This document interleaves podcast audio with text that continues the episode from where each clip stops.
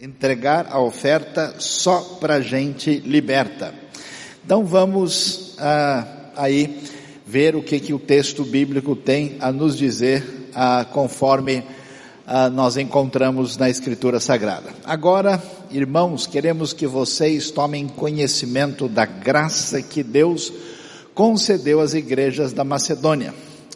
No meio da mais severa tribulação, a grande alegria e a extrema pobreza deles transbordaram em rica generosidade. Pois dou testemunho de que eles deram tudo quanto podiam e até além do que podiam.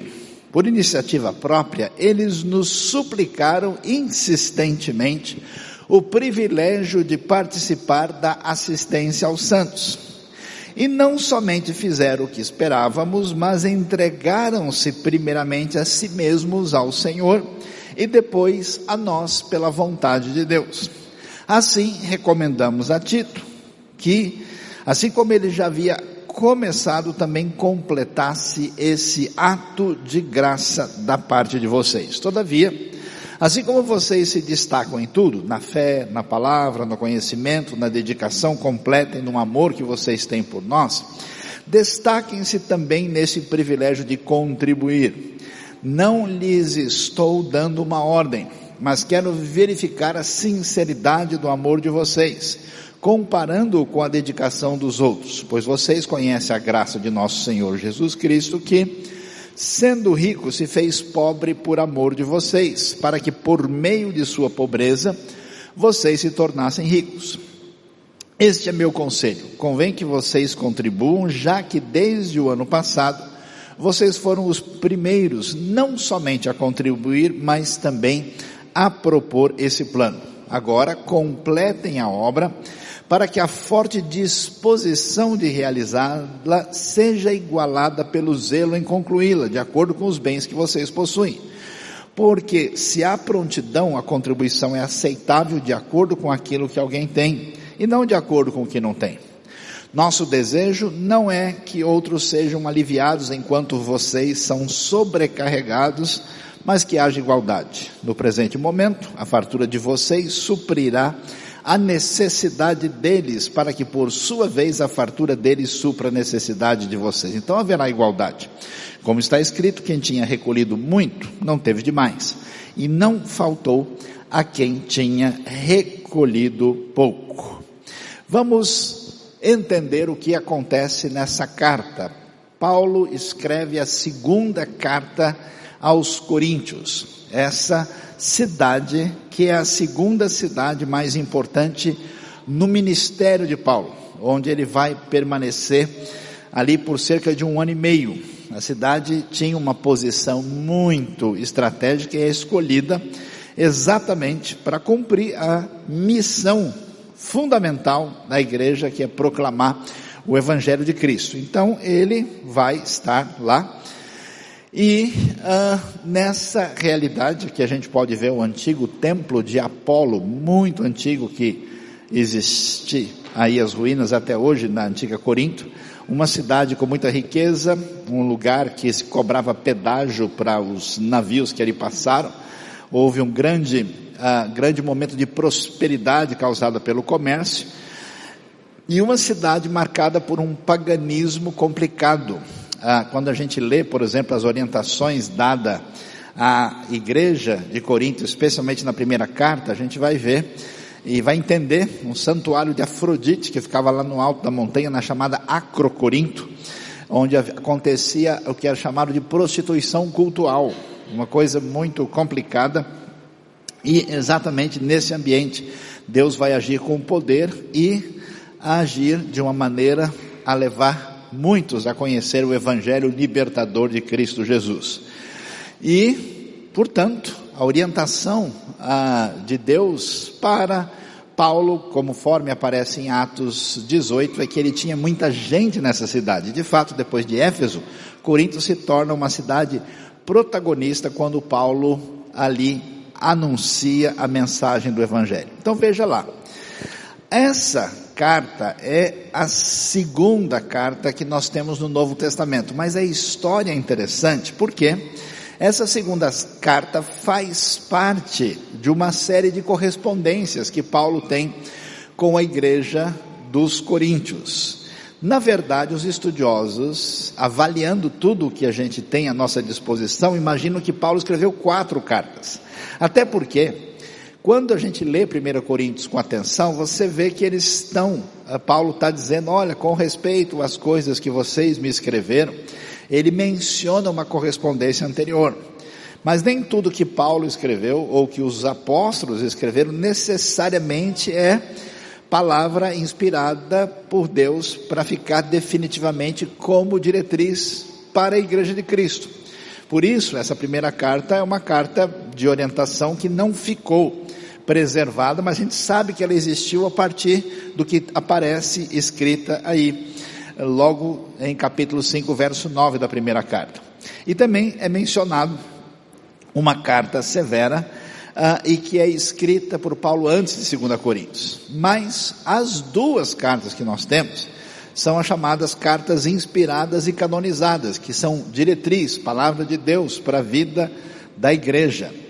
Uh, então, nós temos 2 Coríntios escrita depois, por volta do ano 55, a 1 Coríntios foi escrito em Éfeso antes do Pentecoste, conforme a informação que nós temos no final da carta, e 2 Coríntios antes do final do ano 55, na região norte da Grécia, na Macedônia, conforme a informação que nós temos na própria palavra de Deus. O que, que a gente descobre ali? Que 2 Coríntios vai revelar a dificuldade, e aqui é muito interessante, porque a gente lê a Bíblia, e às vezes a gente tem umas, umas ideias que eu não sei de onde vem, que está na cabeça de muita gente, achando que a vida da igreja primitiva era uma vida ideal, é, romantizada, como se as coisas uh, caminhassem tudo da melhor maneira possível e que hoje nós temos gente problemática e que hoje a vida da igreja, por causa da secularização, da apostasia, ela se tornou muito difícil. Não é essa a realidade que a gente enxerga no Novo Testamento a igreja enfrentava um grave problema, adivinha, com falsos apóstolos. Vocês já ouviram falar disso em alguma vez em algum lugar? Esses falsos apóstolos que se intitulavam, se apresentavam-se a si mesmo como superapóstolos, eles ah, estão tentando criticar e minimizar a importância do ministério de Paulo. Então, o que, que o apóstolo Paulo vai fazer? Ele vai se sentir obrigado a mostrar esse cuidado pastoral de orientação correto, correta da igreja. Paulo então fala do seu amor e sinceridade em favor dos coríntios e diz que tudo aquilo que o pessoal está falando a respeito dele não é verdade, não é fato, são falsas acusações dos superapóstolos. Então vejam só como a palavra divina ela é absolutamente contemporânea, e a gente percebe que problemas da igreja antiga são problemas de outras épocas e do nosso tempo também. Então nós temos o início com a introdução da carta, Paulo mudando os seus planos em função das necessidades dos coríntios, ele vai explicar o seu ministério, porque você sabe muito bem qual é o problema, Paulo não conviveu diretamente com Jesus no tempo do ministério terreno de Cristo. Ele que se converte depois. Então o pessoal trazia acusação, olha, esse cara não é apóstolo coisa nenhuma. Ele está falando do quê? E ele então vai mostrar, explicar em detalhes como seu ministério é autêntico e ele é chamado por Cristo para ser apóstolo. Ele faz um apelo aos coríntios e o texto que a gente prestou atenção e é muito significativo, muito importante, vai falar da oferta que vai ser dedicada à igreja de Jerusalém no momento de dificuldade, conforme capítulo 8 e 9, e depois os detalhes da defesa do apostolado de Paulo. Ah, vamos prestar atenção e fazer de novo uma leitura do texto, mas dessa vez numa tradução um pouquinho mais nítida, nesse caso, ah, e mais, digamos assim, numa linguagem mais comum da nova a versão, nova tradução na linguagem de hoje, para a gente entender o que é que realmente está acontecendo. Por quê? Porque quando a gente fala sobre ofertas, a gente toca em algumas questões complicadas. Algumas pessoas dizem, não, As coisas de Deus são espirituais, envolvem o coração, e quando a gente menciona essa questão de dinheiro, aí é, a, a coisa muda. Isso não é um raciocínio bíblico, pode ser um raciocínio platônico, um raciocínio de qualquer ambiente, menos das escrituras. A Bíblia não trata a coisa dessa maneira. Por outro lado, quando se pensa em ofertas, também existe o que a gente pode chamar de um abuso nessa área, quando lideranças tentam movimentar as pessoas através de um processo manipulativo, que funciona como? Ou como uma ameaça, se você não entregar aquilo que pertence a Deus, Deus vai quebrar sua perna na esquina. Que de modo nenhum é o que o Novo Testamento ensina. Ou então com aquele, aquela proposta de troca né, de a gente vai lá, se você der tanto, Deus te devolve tanto. Então é o banco investimentos celestiais do Senhor para ajudar a você a escapar da dor, né? A coisa é meio complicada. E a gente vai ver que o tom, a ênfase do Novo Testamento não vai nessa direção. Então preste atenção como é que Paulo fala sobre o assunto. Ele diz, irmãos, queremos que vocês saibam o que a graça de Deus tem feito nas igrejas da província da Macedônia.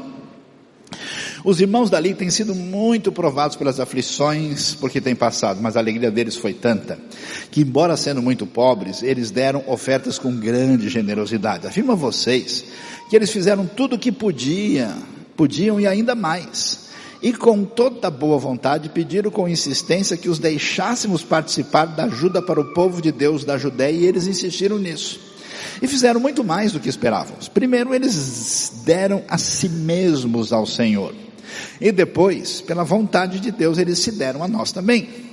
De modo que pedimos a Tito, que começou a recolher essas ofertas, que continuasse e ajudasse vocês a completar esse serviço especial de amor. Vocês mostram que em tudo são mais ricos do que os outros, na fé, na palavra, no conhecimento, na vontade de ajudar os outros e no nosso amor por vocês. E nesse nosso serviço de amor, queremos também que façam mais do que os outros não estou querendo mandar em vocês, o que estou querendo é que conheçam o entusiasmo, o entusiasmo com que as igrejas da Macedônia deram ofertas para que assim vocês vejam se o amor de vocês é verdadeiro ou não. Porque vocês já conhecem o grande amor do nosso Senhor Jesus Cristo. Ele era rico, mas por amor a vocês se tornou pobre a fim de que vocês se tornassem ricos por meio da pobreza dele. Minha opinião sobre o assunto é esta: é melhor para vocês que terminem agora o que começaram no ano passado.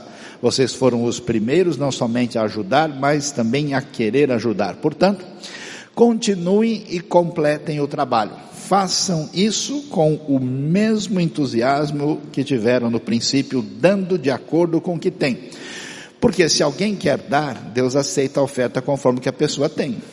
Deus não pede o que a pessoa não tem. Não estou querendo aliviar os outros e pôr um peso sobre vocês. Já que agora vocês têm bastante, é justo que ajudem os que estão necessitados. Em alguma outra ocasião, se vocês precisarem e eles tiverem bastante, aí eles poderão ajudá-los. Assim, são todos, todos são tratados com igualdade. Veja lá o que é que nós descobrimos quando estudamos essa questão de que só pode fazer a oferta quem é uma pessoa liberta. Às vezes a gente pensa o contrário, né? Ora, se você quer ser abençoado, receber alguma coisa de Deus, Deus está cobrando uma taxa. Você paga, né, a mensalidade, a taxa, o valor a, do dízimo, da oferta, da contribuição. E aí Deus viu que você pagou o ticket, né, está devidamente carimbado. Aí Ele resolve ajudar a sua vida. Nunca nós temos essa proposta no Novo Testamento. A ideia, como a gente vê, é diferente. São pessoas que entenderam o Evangelho, que foram alcançadas por uma graça que é marcada por aquilo que é chamado de amor incondicional e que movidas na direção da missão e por causa desse sentimento, essas pessoas resolvem fazer diferença, porque tudo aquilo em que você realmente acredita, que você prioriza, você gasta tempo e recurso. É interessante, eu conheço gente que tem dificuldades na sua caminhada financeira, mas você vê que a pessoa não abre mão de certas coisas que ela coloca na lista de prioridade. Aqui você vê que segundo o ensino de o texto da segunda carta aos Coríntios, capítulo 8, a questão de oferta não é questão de ter necessidade, não é a questão de ter recursos sobrando, não é a questão uh, da pessoa é, entender uma situação e responder um apelo, é uma questão espiritual. Pessoas que não são espiritualmente libertas não têm interesse na ampliação do reino de Deus e não priorizam isso. Vão até gastar muito em outra coisa. Veja o que o texto diz: Pois dou testemunho, fazendo referência aqui ao que Paulo vai mencionar aos Coríntios, que eles deram tudo quanto podiam, falando daqueles da Macedônia que contribuíram. E olha, e até além do que podiam. Por iniciativa própria, eles nos suplicaram insistentemente o privilégio de participar da assistência aos santos. É impressionante estatísticas feitas em várias comunidades, de perfil socioeconômico diferente, chega a constatar que igrejas onde as pessoas têm um nível muito básico a socioeconômico contribuem na mesma proporção ou às vezes na mesma quantidade em igrejas onde as pessoas têm muito mais recurso, mas não têm o reino de Deus como prioridade. É uma situação séria isso. Por quê? Porque a contribuição é a mesma coisa que a sua vida a minha vida. Deus podia ter feito tudo o que ele deve fazer por outros meios, mas ele escolheu salvar o mundo pela loucura da pregação. Então o evangelho vai crescer mediante a loucura da pregação. Deus resolve agir no meio do seu povo através dos dons que vocês, que nós recebemos. E é o exercer desses dons que provoca o desenvolvimento da comunidade do povo de Deus. Da mesma maneira, é a oferta, a contribuição, a doação, o investimento no reino que nós entregamos é que faz a diferença para sustentar a gente que está no campo trabalhando. Há pessoas que entram em crise, faz muito tempo alguém no fim do mundo me manda uma mensagem dizendo: Olha, eu estou aqui e lá na minha comunidade, primeiro o pessoal perdeu completamente a visão de missão e agora o meu sustento caiu para um terço, eu não sei o que eu vou fazer. Essa pessoa está numa linha de frente, ele tem família, ele foi lá com compromisso X e de repente as pessoas dizem: Olha, a gente achou que agora é melhor assistir ao vivo um jogo da NBA. A gente não vai ter interesse em manter esse nível de sustentação lá. É assim que a gente vê o crescimento das ideologias no mundo, seja ideologia secular, de religiões que vão num caminho de oposição ao evangelho, que recebe sustento, recurso. Já viajei por lugares mais absurdamente perdidos e pobres do mundo, e lá no meio recurso alto investido para proclamar um tipo de fé que não está em sintonia com os ensinos do Novo Testamento. É impressionante. Eles fizeram isso, sabe como? Por iniciativa própria. Eles nos, olha, olha a linguagem, eles nos suplicaram insistentemente o privilégio de participar da assistência aos santos. Aqui a comunidade da fé uh, sofrendo, como acontece com a maioria dos obreiros, especialmente na área missionária no mundo, eles fizeram questão, apesar das suas limitações. E não somente fizeram o que esperavam, mas entregaram, olha o detalhe, confira no texto, aí que está a diferença, entregaram-se primeiramente a si mesmos ao Senhor, depois a nós pelas vontades de Deus. Então, na verdade, Ninguém entrega oferta biblicamente, entrega-se a si mesmo. Essa é a proposta de Romanos 12. Romanos 12, quando fala que você vai oferecer um sacrifício, sacrifício vivo e agradável a Deus, quer dizer, você se coloca no altar no lugar do animal que era colocado. Quer dizer, a pessoa tendo consciência da, do tempo que Deus ainda lhe deu na sua vida, tendo consciência daquilo que ele pode fazer diferença no reino de Deus, ele prioriza e se dedica de fato para fazer diferença no reino e ele só contribui financeiramente como consequência de uma vida que se consagrou e se dedicou a Deus. Por isso, a questão é espiritual. É muito impressionante a gente viver na época do ápice da tecnologia conhecida na história humana. Imagina só, eu me lembro muitos anos atrás, numa cidade no interior da região amazônica, as pessoas queriam falar com um parente, eles iam num posto telefônico, ficavam numa fila enorme e tinha um tempo limitado, só podia falar lá 10 minutos, 15 minutos, naquela fila para dizer: Oi, tudo bem? E como é que está o João? Olha, o Antônio está mandando um abraço. Não esquece da Maria.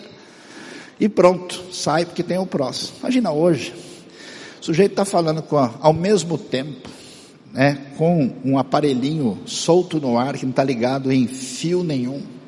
E ele diz: nesse aqui eu confio, apesar de ser sem fio.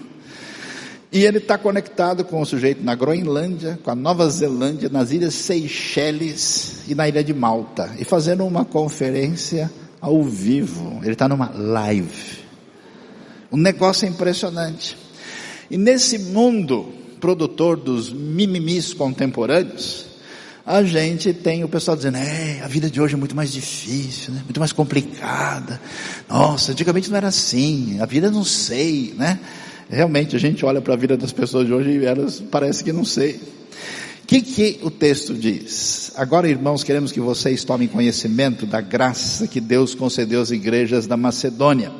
Veja lá, no meio da mais severa tribulação, a grande alegria e a extrema pobreza deles transbordaram em rica generosidade. Sabe aquele famoso a água do feijão, sempre cabe mais um na mesa, coração uh, de mãe não, não tem tamanho, né? sempre dá para a gente dar um jeito. Pois é, assim que se pensava na região de Filipos, na região da Macedônia, passando por severa tribulação.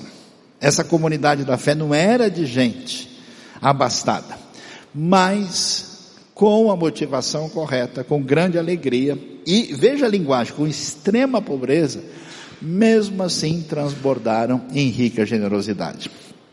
Para a gente ter uma ideia do que isso significa, na média, essa estatística tem alguns anos, de contribuição para a expansão da sua fé no mundo todo, a média das ditas igrejas protestantes barra evangélicas é de cada mil dólares ou reais em recebidos, um é dedicado para a expansão do reino de Deus. No contexto islâmico, de cada mil, 25. A média é 25 vezes maior. Então, o que que Paulo diz? Olha, as desculpas não são aceitas, porque a questão da contribuição, ainda que seja algo definido pela ação do Espírito e da graça de Deus, ela permanece como algo importante e como algo fundamental para fazer diferença na obra do reino de Deus. Terceira coisa importante, que tem destaque em 2 Coríntios 8. A orientação é de Deus. E muito interessante quando as pessoas começam a conversar com a gente, muitas pessoas perguntam, escuta, mas saiam, me diga aí, mas como é que a gente faz? A gente tem que dar o, dízimo dos 10% certinho?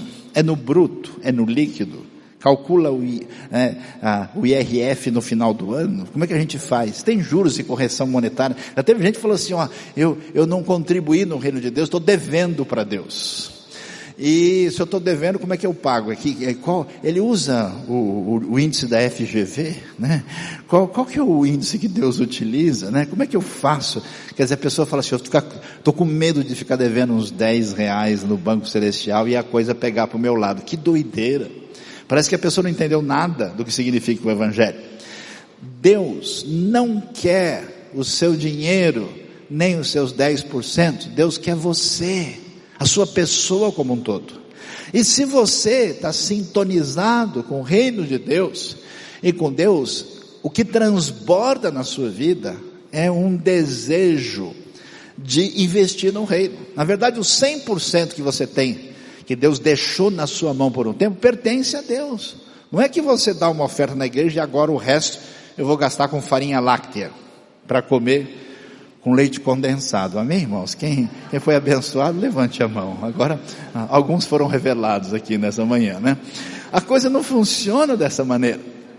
Não é assim. Veja o que o texto diz. Assim vocês se destacam em tudo, na fé, na palavra, no conhecimento, na dedicação completa, no amor que vocês têm por nós. Destaquem-se também nesse privilégio de contribuir. Tudo pertence a Deus. Nós devemos gerenciar esses recursos com a responsabilidade de uma pessoa que faz parte do reino. Agora, quem está interessado na expansão, no crescimento do reino de Deus, de fazer diferença, essa pessoa entende que contribuir não é uma lei, não é uma obrigação, não é uma ameaça divina, é um privilégio. É como você receber uma pessoa honrada na sua casa, que você chama para um almoço especial de domingo. E aí você vai lá e a pessoa fala, muito obrigado pelo almoço, quanto que eu pago aqui? Fala, imagina, é, é uma honra recebê-lo aqui na nossa casa, muito obrigado, volte sempre, tanto que não coma tanto, mas apareça aí. Né? Não lhes estou dando uma ordem. Olha o detalhe do texto. Escuta, eu não estou botando pressão em ninguém. Mas quero verificar a sinceridade do amor de vocês, comparando com a dedicação dos outros. A gente percebe isso, né? Eu já fui assim em alguns lugares assim que você tem feira de livros, de orientação e gente que diz muito interessado em um estudo. Aí ela olha para o livro, quanto é? 30 reais, 30 reais. Ah, eu preciso muito, mas vou pensar. Aí você vê que aquela mesma pessoa em outra situação, ela não pensa duas vezes. Porque aquilo que tem valor, a gente acha uma maneira de priorizar com o nosso mente, com o nosso coração, com as nossas forças e com os nossos recursos. As pessoas fazem de tudo. Veja o pessoal que gosta de Fórmula 1. Um dorme na frente da pista. Dorme no chão. Pessoa que vai ver um show do indivíduo, da banda amada, maravilhosa, ele dorme no, na sarjeta fica ali para ver a pessoa que, quer dizer, ele acha que está vendo, né? Nem dá muito tempo, passou rápido. Então, por isso que a pessoa fala foi um sonho, porque realmente ele não viu nada real. Ele diz o seguinte: vocês conhecem a graça de nosso Senhor Jesus Cristo, que sendo rico se fez pobre por amor de vocês, para que por meio de sua pobreza vocês se tornassem ricos. Ou seja, vocês foram agraciados, foram abençoados por Deus, nesse movimento de Cristo que deixou tudo para ser fonte imensurável de doação e de entrega. Então, caminhe na mesma direção, porque isso não é uma lei de Deus para apertar vocês, mas um privilégio de fazer parte do reino.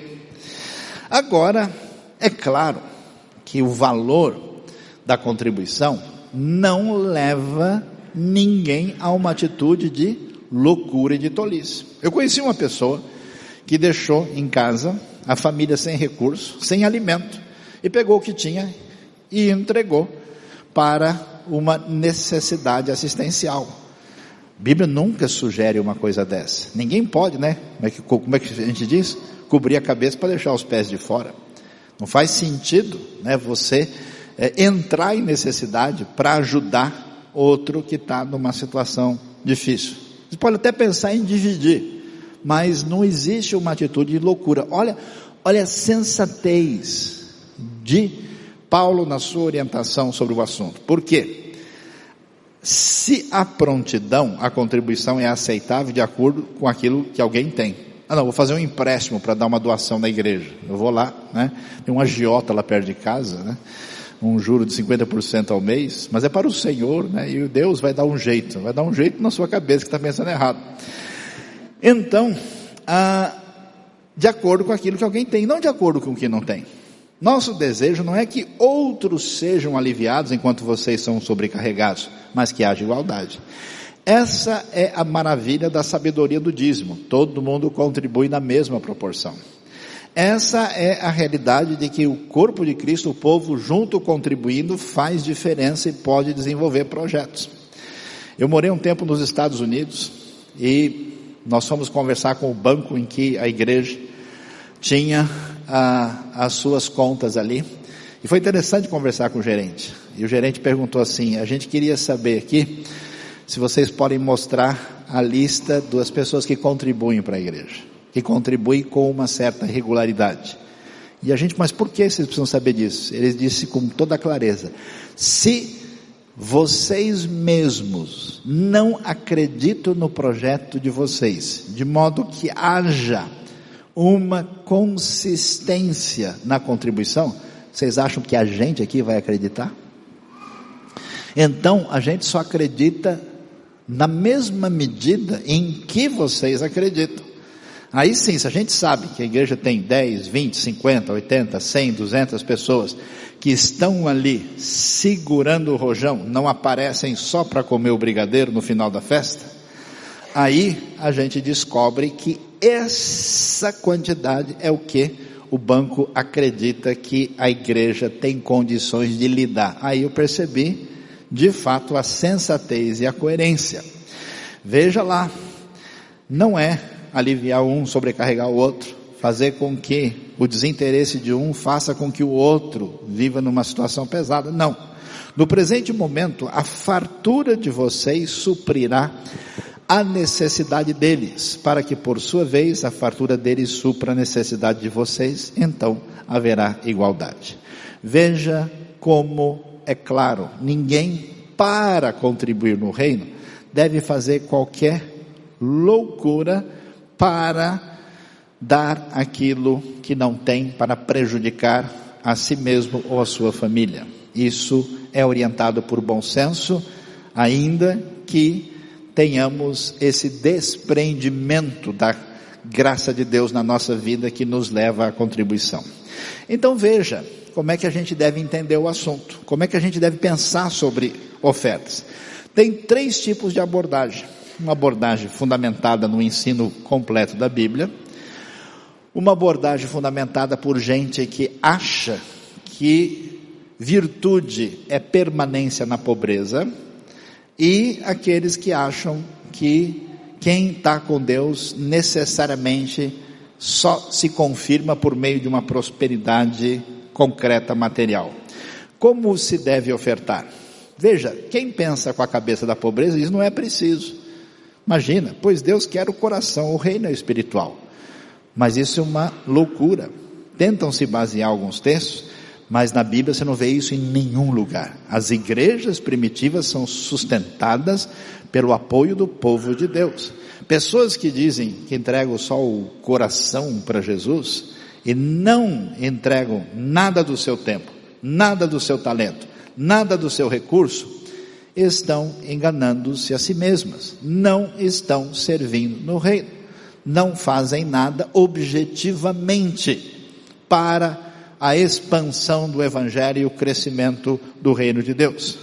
O conceito que essas pessoas têm é que Deus não se envolve com recursos, porque o dinheiro é sujo demais, é feio, e Deus está numa fumacia, lá no céu sentado, tocando né, algum tipo de instrumento especial para receber o querido amigo só espiritualmente, porque ele não se envolve com o mundo real. É uma outra ideia diferente da Bíblia.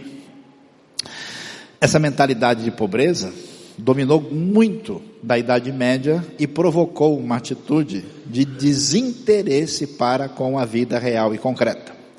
A segunda ideia é a ideia da prosperidade, que é de negociação, é de comércio com Deus.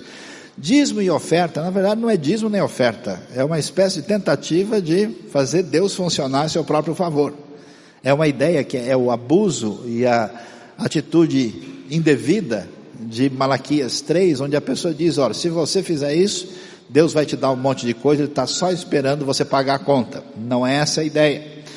Deus é usado para a minha prosperidade. A visão bíblica é que, como é que você vai dar ao Senhor do universo alguma coisa? Tudo é de Deus, inclusive você.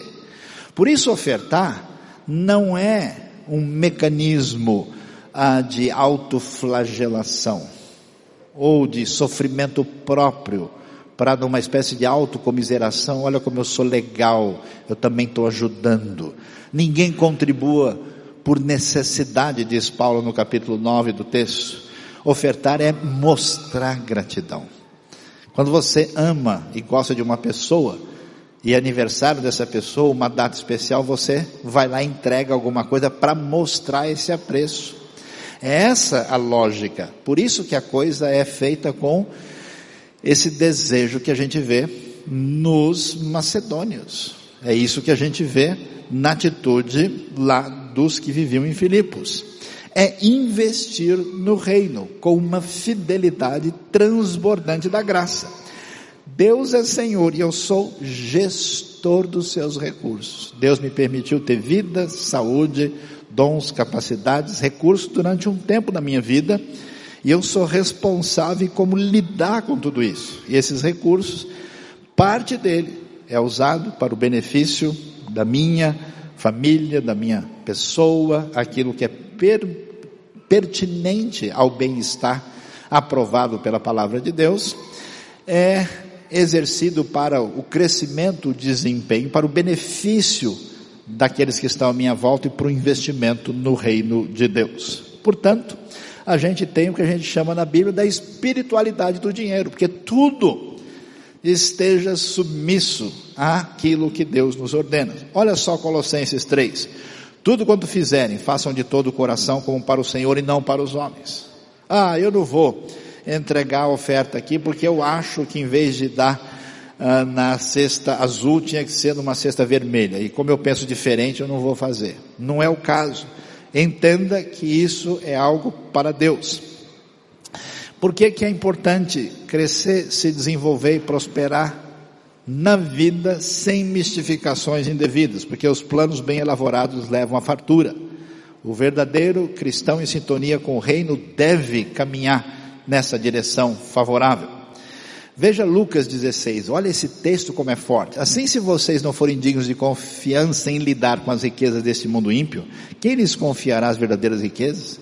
Quer dizer, se a pessoa não administra nem os recursos que Deus permite estar na sua mão, você acha que de fato coisas de ordem mais importantes que tem a ver com as realidades que são eternas, ele vai administrar adequadamente. É a mesma lógica de quem não perdoa o próximo, não ama o próximo, não vai poder amar Deus e nem aquilo que está envolvido no reino de Deus. E o perigo da gente servir a gente mesmo, da gente perder a dimensão de que nós estamos no reino para servir ao reino. Ninguém pode servir a dois senhores. Ou, pois odiará um e amará o outro, se dedicará a um e desprezará o outro. Vocês não podem servir a Deus e ao dinheiro. Esse é o problema das pessoas no mundo de hoje que prosperam. Eles não percebem muitas vezes que eles não têm o dinheiro, o dinheiro que tem a eles, que os domina, que consome sua energia, que lhes causa o estresse, que tira a sua saúde, que acaba com seu bem-estar pessoal e que o escraviza ao ponto dele não conseguir lidar com isso como um benefício favorável, mas como uma coisa que controla o seu ser fundamentado numa ganância que no final das contas é idolatria. Portanto, a gente precisa trabalhar com os princípios bíblicos ligados à contribuição. Biblicamente é importante que toda pessoa comprometida com o reino aprenda com o coração cheio de graça a dizimar e a ofertar. Ninguém pode viver de maneira irresponsável. Ah, não, Deus vai cuidar. Eu vou fazer aqui, eu posso todas as coisas naquele que me fortalece. Pode inclusive ler a Bíblia e entender direito para não fazer bobagem. Portanto, aprenda a poupar. Aprenda com os conselhos de provérbios, para você não ficar no zero. E olha, isso não é questão só de gente que recebe um salário menor. Eu conheço gente que ganha muito e gasta o dobro. A pessoa não tem freio. A pessoa não tem bom senso. Ganha 40 mil e gasta 60. Não aprendeu aritmética direito na segunda, segundo ano do ensino elementar. É importante trabalhar e estudar para desenvolver a sua vida como um canal de bênção é importante não ser dominado por essas coisas. O equilíbrio na vida está aprender a sossegar em Deus. Ficar de boa, deixa de ser doido, para de comer a unha, você não vai resolver nada. Aprenda, olhe os lírios do campo, observe as aves do céu, aprenda a investir na obra de Deus, a obra de Deus cresce por meio de gente atingida pela intenção do Evangelho, pela graça e que investe no reino. E lembre-se que esse egocentrismo, essa idolatria, esse narcisismo que é um perigo para todo mundo, é como se fosse uma gripe latente no ar. Ele é vencido pelo exercício da liberalidade e desapego ao dinheiro. Ajude uma pessoa de vez em quando, quando você percebe que Deus tocou o seu coração. Se Deus abençoa a sua vida, deixe de ser fuinha, mão de vaca, não, está faltando cinco centavos. Deixa eu marcar aqui, a gente conversa depois. Deixa de ser ruim. Para com isso. Tenha uma atitude voltada para isso. São princípios bíblicos de vida que nós devemos considerar e levar a sério na nossa vida. Portanto, ofertar para a igreja de Deus é exercício de generosidade, é ensinamento bíblico, é gerenciamento dos bens, é privilégio em 2 Coríntios 8, marcado por alegria. Muito ruim, né? Quando você vê a pessoa entregando, ó, tá bom, pega aí, já, já que precisa, vamos lá, né? A gente tem que fazer. Não é assim na Bíblia. Mostra o nosso coração verdadeiro, o que realmente importa, o que vale para nós, é investimento no reino e é compaixão e graça, porque você, com altruísmo, se dedica através do que você entregou, a abençoar gente no reino de Deus. Você vê como é impressionante? Como uma pessoa às vezes gasta milhares numa peça que tem um significado histórico ou pessoal ou emblemático. Né?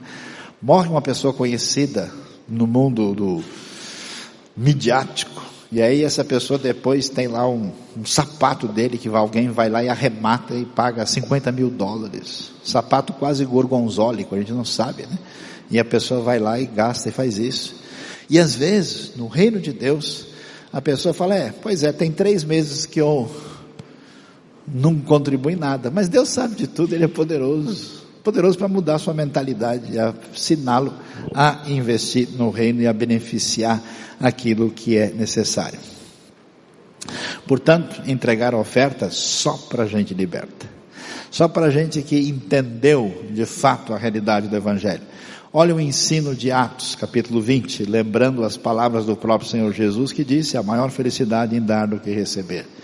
Às vezes a pessoa não economiza na hora de gastar alguma coisa que ele chama de top. Top é fazer diferença na vida de gente que significa ação para o crescimento do reino em várias partes do mundo. E a pergunta é: qual é a maneira correta de fazer isso? Primeiro, periodicamente. Que se a pessoa assim, ó, no dia que eu sinto uma pontada nas costas, né? No dia em que minha coluna grita, ou quando o joelho dá aquele sinal assim que vai esfriar, é aí que eu contribuo. Não. Organize a sua vida para que você contribua e o reino de Deus possa contar com aquilo que você coloca na sua semente de mostarda aqui a nossa nesse momento a nossa marca do nosso sonho da nossa campanha. Contribua de modo pessoal. Se você está com o coração duro, não está nem aí, está revoltado, fique você com seu recurso. Pedro diz isso abertamente um cara que estava querendo comprar o dom de repartir o Espírito Santo, ele diz, ó, pereça com você a sua prata. Deus não quer exigir nem botar aperto em ninguém, não. A coisa é de modo pessoal. E é como prioridade. Eu sei que isso vai fazer diferença. Eu quero fazer como prioridade. Premeditadamente. E, é, é agora, peraí, deixa eu ver se eu acho aqui alguma coisa. Ih, esqueci. Está em casa. Ah, na outra semana eu vejo. Contribua com humildade. Não pense assim, não, poxa, eu estou contribuindo tanto, estou fazendo isso, então agora o pessoal vai ter que entender que eu sou uma pessoa diferenciada na comunidade porque eu estou fazendo aquilo que o pessoal deveria fazer. Não pense dessa maneira. Periodicamente, de modo pessoal, como prioridade, premeditadamente e com humildade. A maneira correta de contribuir envolve o resultado daquilo que tem a ver com a nossa vida. Por que, que a gente escolhe essa foto? Porque foi a contribuição de vocês, os recursos que vocês deram, que permitiu uma equipe de saúde sair do Brasil e para o interior de uma das áreas mais necessitadas de Moçambique para fazer diferença na vida de umas pessoas que não têm nem o que a gente poder falar. Estava conversando com a equipe médica lá e eles disseram a gente tinha que orientar o pessoal que para fazer os exames no outro dia de manhã eles precisavam vir em jejum. Mas bobagem. Todos eles estão em jejum de manhã.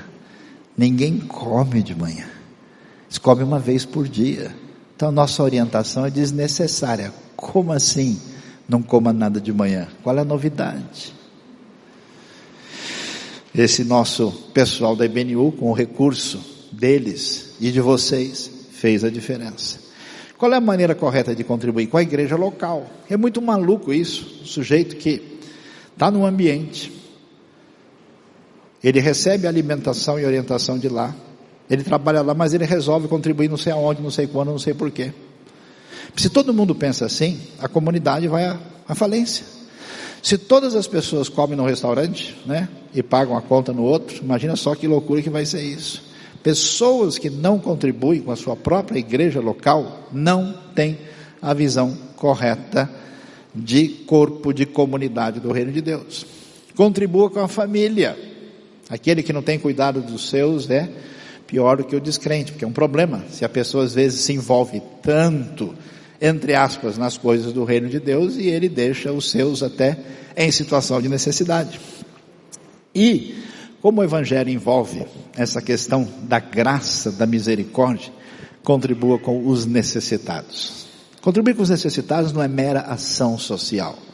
Não é simplesmente uma maneira de dizer, olha, a gente também está ajudando as pessoas. Significa essa misericórdia, essa compaixão tão marcada na pessoa de Jesus que ao ver o sofrimento do outro quer mostrar amor incondicional, atitude que as pessoas têm sem querer nada em troca, como vocês fizeram aqui em São Paulo, como tem sido feito nos projetos que a gente apoia aqui, ou até mesmo no contexto da IBNU, ou na África, ou na Ásia, ou no Paraguai, em outros lugares que gente daqui com seus recursos e com seus dons tem feito diferença para a glória de Deus. Deus abençoe a nossa vida, Deus abençoe o nosso coração e nos ajude a corretamente agir conforme a contribuição, conforme a orientação, porque só pode entregar a oferta quem é gente liberta. Se inscreva no nosso canal no YouTube, siga a gente no Instagram e no Facebook e fique por dentro de tudo que está acontecendo. Sou IBNU, vivo o reino.